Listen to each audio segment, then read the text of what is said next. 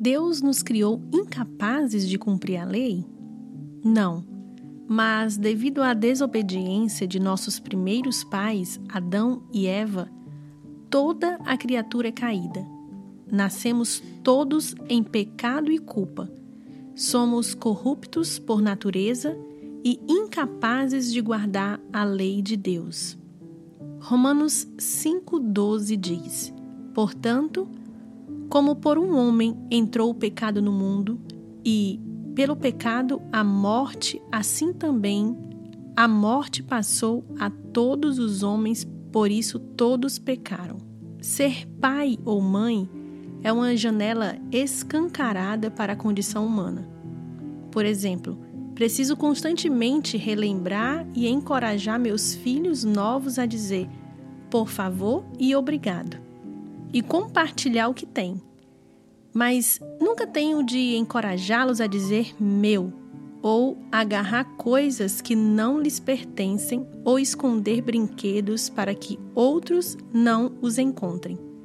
Ora, de onde vem esse impulso?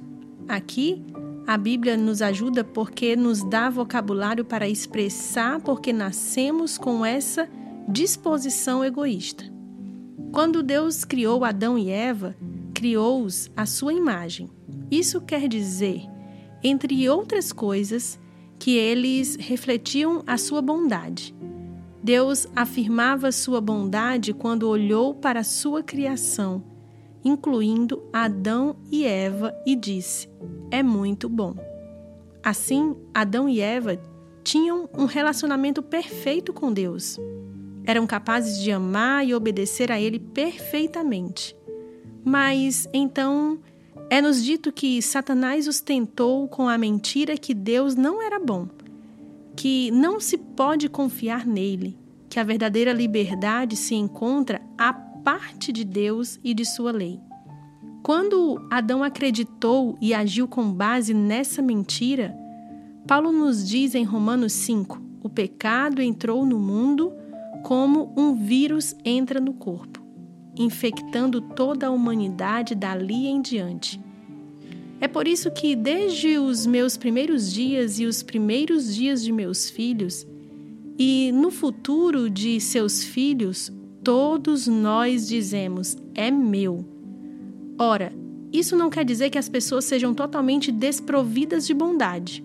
Fomos feitos à imagem de Deus portanto, ainda somos capazes de realizar coisas boas e belas. Mas o pecado corrompeu nossa capacidade de amar e obedecer a Deus de todo o coração, força e mente. O pecado infectou todas as partes que existem em nós, de modo que todos nascemos em pecado, culpados, corruptos por natureza, incapazes de guardar a lei de Deus. Considere um exemplo. Imagine um leão faminto e imagine colocar dois pratos de comida diante dele: um prato de carne vermelha crua e um prato de vagens perfeitamente cozidas. O leão pode escolher qualquer dos dois, mas devido à sua natureza vai sempre escolher a carne vermelha. Quando Adão pecou como nosso representante, nossa natureza ficou escravizada ao pecado, de modo que não desejamos nem buscamos a Deus. Mas quando Cristo veio, ele foi o segundo Adão. E onde o primeiro Adão falhou, o segundo Adão acertou.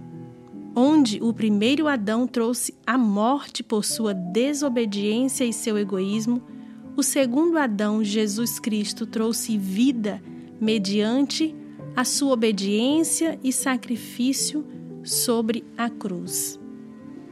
Esse foi o comentário de David Bisgrove.